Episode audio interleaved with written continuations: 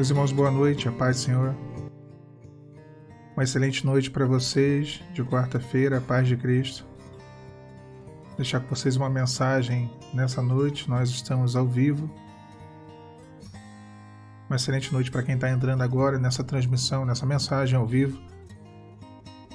A palavra de Deus ela diz assim: Evangelho segundo João, capítulo 1, versículo de número 50. Evangelho de João, capítulo 1, versículo 50 diz assim a Bíblia. Jesus respondeu e disse-lhe: Porque te disse, vi-te debaixo da figueira, crês? Coisas maiores do que essa tu verás. Natanael tinha acreditado, tinha dado confiança, validade, valia a palavra de Deus ao Senhor, porque o Senhor revelou algo que só ele sabia. Jesus o viu debaixo da figueira e essa revelação produziu nele a fé. Mas era um gesto tão simples, né, de demonstração do poder de Deus. Uma coisa tão simples como o Senhor dizer que, olha, eu te vi debaixo da figueira. O Senhor revelou aquilo que só ele sabia. E aí Jesus fala: Porque eu te disse que eu te vi debaixo da figueira, você creu? Coisas maiores do que estas tu verás. Às vezes, nós ouvimos a voz de Deus, o Senhor fala conosco e vem de encontro com aquilo que precisávamos ouvir, ou Deus nos traz uma resposta. É, assim que terminamos de perguntar né, ao Senhor, de pedir um direcionamento, de questionar algo, Deus vem e usa alguém, de alguma maneira vem e fala ao nosso coração. Isso nos fortalece, isso traz sim a fé, mas são gestos tão, tão pequenos, né? tão simples. E Deus ele tem algo muito maior. Coisas maiores Deus fará. A vontade do Senhor realizar algo, algo maior na nossa vida.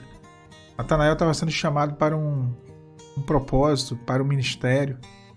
E tudo aquilo que Jesus operou, todas as maravilhas, os grandes feitos que Jesus operou ao longo do seu ministério na terra, Natanael viu a maior parte deles. Né? E ele pôde realmente é, viver na prática o poder de Deus. E o Evangelho de Cristo é isso, não, é, não consiste em palavras, mas em poder. É o poder de Deus para mudar a vida do homem.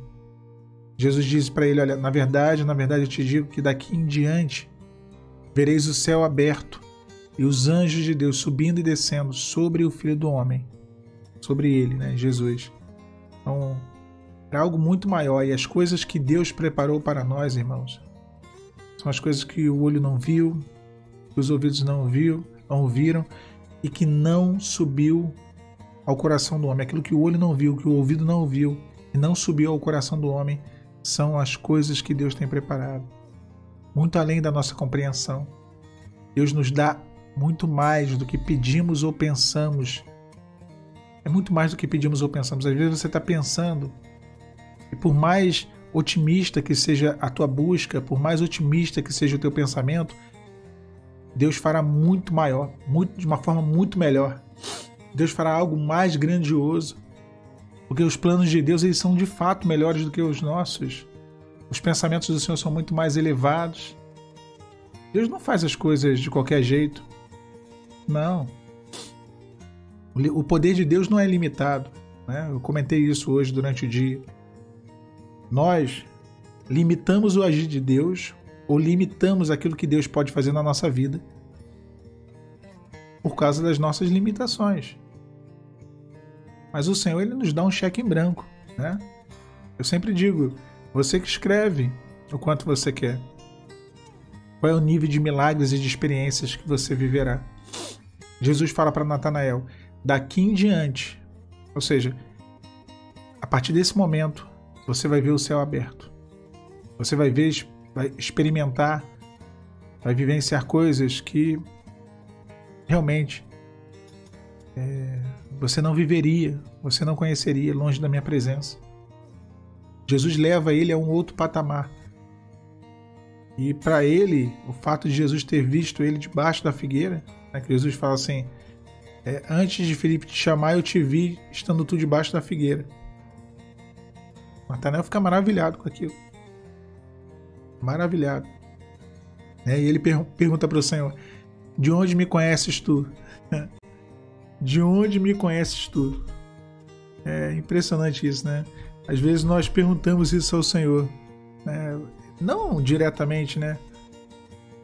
É, não diretamente, mas a gente fica tão maravilhado com as revelações que o Senhor nos dá que nós falamos, Senhor, como tu sabe disso tudo, né?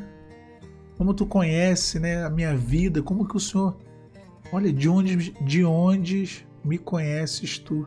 Mesma, mesma indagação que nós fazemos. Quando o Senhor vem e nos mostra algo que está ali no íntimo do nosso coração. De onde o Senhor nos conhece? A palavra diz lá em Salmos 139, no versículo 16, que os olhos do Senhor viram o nosso corpo ainda informe, e no livro do Senhor todas essas coisas foram escritas. Tudo. O Senhor nos viu quando o nosso corpo ainda estava informe. Desde o ventre das nossas mães, o Senhor já nos conhecia. Ele não nos viu só debaixo de uma figueira. Ele não viu só a gente debaixo de uma luta, de um problema, de uma decepção, né, de um deserto, de uma adversidade. Não, ele nos viu desde que o nosso corpo ainda estava informe. O Senhor já tinha escrito, já conhecia, já sabia né, de todas as coisas. Com Deus, Ele te conhece, meu irmão. Ele sabe o que você está pensando, Ele sabe os medos, os temores que você tem. Ele sabe as tuas limitações, ele conhece tudo, sabe? As tuas reclamações, as nossas, né? O quanto somos falhos, somos limitados, quais são os nossos pontos fracos, porque todo mundo tem. Não tem super-homem, não tem super-girl, não tem nada disso. Não tem super-herói no mundo espiritual, não. O único super-herói morreu na cruz por nós. Deus sabe quais são as nossas limitações. Ele conhece a sua estrutura.